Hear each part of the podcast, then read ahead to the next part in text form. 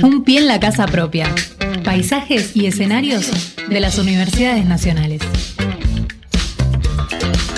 Bien, amigos, amigas, son las 11 de la mañana y dos minutos. Hemos recibido una invitación de nuestra hermana mayor Universidad Nacional de Quilmes, eh, desde el Centro de Derechos Humanos Emilio Miñone de esa universidad, que nos invitan a participar de la sexta jornada de reflexión 2023, los derechos humanos y la universidad en el territorio, que se va a realizar a partir del 22 de agosto, eh, a las 9 y media de la mañana. Pero qué mejor para hablar de esta invitación que convocar a Dana Rodríguez, que es del equipo ¿eh? del Centro de Derechos Humanos Emilio Miñano. Dana, buenos días, ¿cómo te va? Hola, buenos días, ¿cómo están? Muy bien, muy bien. Bueno, es el, este, la sexta jornada, ya hay una experiencia, pero me gustaría este, que nos definas, Dana, eh, cuál es la, la, intención de, hacer este tipo de encuentros que han titulado Los Derechos Humanos y la Universidad en el Territorio. Sí, es eh, el objetivo más que nada es crear una red de discusión y reflexión en cuanto a involucrar las perspectivas de los derechos humanos dentro de las universidades y cómo estas lo aplican en los territorios con los que se vinculan. Armar la red no solamente es eh, congregar personas que, activa, que son activistas en derechos humanos dentro de las universidades, sino también eh, compartir experiencias y saberes, porque no solo son las lo que es la extensión universitaria, sino también lo que es la investigación. Sí. Eh, Dana, eh, este es el sexto encuentro. ¿Has participado de algunos anteriormente o es tu primera tu primera participación? Esta es mi primera participación. Eh, yo en el centro empecé a trabajar en 2021 y em, debido a la, obviamente por la pandemia, las actividades anteriores no se hicieron. Este va a ser el primero después de, de 2020, digamos. Claro. Eh, a mí eh, me han enviado una primera circular también donde se va explicando este, todo lo que va a ocurrir. Eh, ¿Hay tiempo para anotarse y participar en estas jornadas todavía? Sí, sí, sí. Tenemos tiempo hasta el viernes 12 de mayo. Em, tenemos Hay tiempo para entregar las, los resúmenes, que es por el mail de nuestro centro, que es derechos humanos, unki.gmail.com. A ver, lo decimos. derechos humanos unki arroba gmail.com. Derechos humanos unki arroba gmail.com. Bien, eh, hay para estas presentaciones diferentes ejes, ejes temáticos. ¿Querés que los repasemos juntos? Sí, sí. Bueno, este, tenemos derechos humanos y diversidades, eh, género, sexualidades, discapacidades, derechos humanos y territorialidad, que es básicamente casi como el nombre del encuentro, derechos humanos y construcción del conocimiento, derechos humanos en la educación superior. Eh, sobre todas estas temáticas es que se pueden presentar trabajos. Sí, sí, sobre estos eh, cuatro ejes, los pensamos en general, pero cada uno de estos ejes pueden ir encontrando su, su tema dentro de estos. Eh, por ejemplo, en derechos humanos en la educación superior, lo que estamos pensando es la curricularización de los derechos humanos dentro de las universidades, eh, para ver cómo, qué actividades o cómo, de qué manera logran las universidades incorporar esa perspectiva. Claro, claro. Después también pensamos en dentro de lo que es derechos humanos y diversidades, que puede entrar no solo cuestión de géneros y diversidades, sino también en cuestiones de inclusión para las personas con discapacidad. Bien, bien. Bueno, ¿y cómo vienen hasta ahora con inscriptos y demás? Bien, vamos bien, lo que eh, por ahí está, llegan muchas dudas y vamos más o menos unos 40 resúmenes recibidos. Bien. Pero bueno, faltan porque no han llegado más consultas, entonces estamos esperando. ¿Hay algún tipo de preselección, algo por el estilo, o, o el que va participa?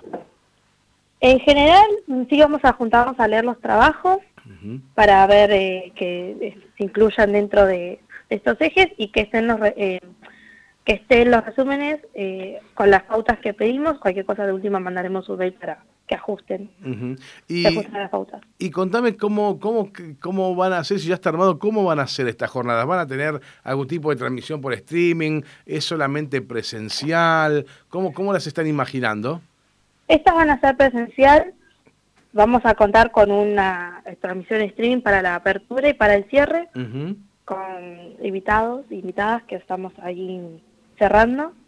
Eso sí, después las mesas iban a ser en presencial. Nos gusta pensar en volver a, a la presencialidad y lo que a veces provoca el estar ahí en cara.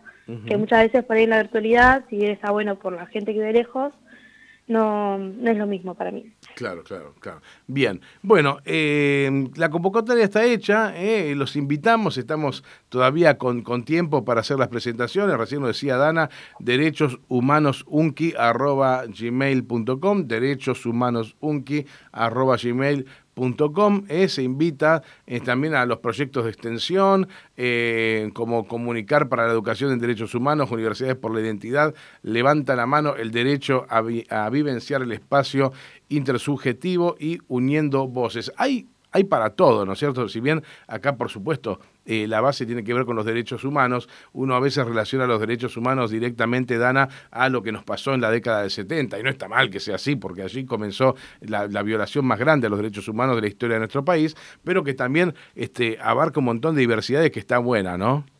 Sí, sí, porque mm, si bien es algo importante para mantener lo que es justamente la memoria, hay que pensar también en los otros derechos que se van ampliando con los 40 años de democracia, que es también lo que está marcado esta jornada de reflexión. Bien, por último te pregunto sobre eh, el, territorio, porque es y la universidad en el territorio. Ah, este, ¿cómo, ves vos? ¿Vos vivís en Quilmes? Sí, yo soy de Quilmes. Vos sos de Quilmes. Eh, ¿cómo, ¿Cómo crees que, que, influencia la universidad en la diaria del que vive en Quilmes? En el territorio, digo, básicamente con temáticas como esta. Eh, ¿El territorio se hace eco de estas cuestiones? Sí, eh, más que nada también con, son con los vínculos que va formando la universidad, eh, con los, no solo con los distintos proyectos de extensión, sino con los convenios que a veces arma con la Municipalidad de Quilmes, o inclusive con la Municipalidad de Berazategui. Una de las cosas que me parece importante es la llegada primero de la universidad a los territorios más lejanos. Por ejemplo, eh, este año tenemos em, la universidad en en, en a través de unos convenios con la municipalidad y de cursos que ya se vienen dictando hace años, Después tenemos los cursos de extensión que dan que están propios del centro, pero también dentro de la universidad.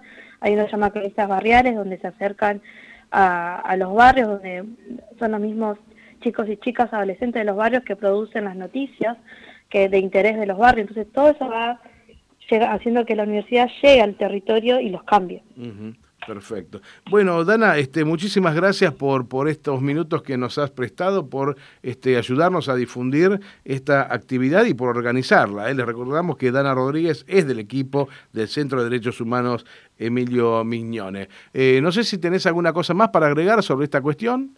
No, agradecerte para, por difundir y que esperamos que manden sus resúmenes, que se animen, que va a estar va a estar bueno. Bueno, ahora fuera de la nota, esto, esto no te lo pregunté antes, pero total, ya estamos al aire y no nos escucha nadie. ¿Estuviste, en ¿Estuviste con el Pepe Mujica en la, en la entrega del Honoris Causa? El lunes, sí. ¿Qué te pareció? ¿Cómo lo viviste?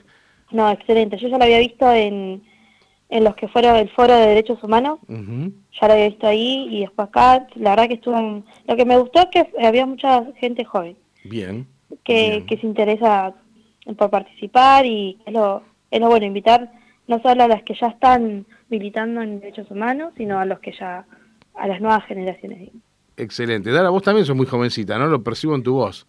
Eh, tengo voz mm, más de joven, pero no, tengo 33 años. Ah, bueno, bueno, bueno. Bueno, Dana, muchísimas gracias por tu tiempo y será hasta cada momento entonces, ¿eh? Bueno, listo. Muchísimas gracias. Hasta luego. Chao, chao. Podés escuchar nuestras entrevistas en Spotify. Búscanos como Radio Radio UNDAV.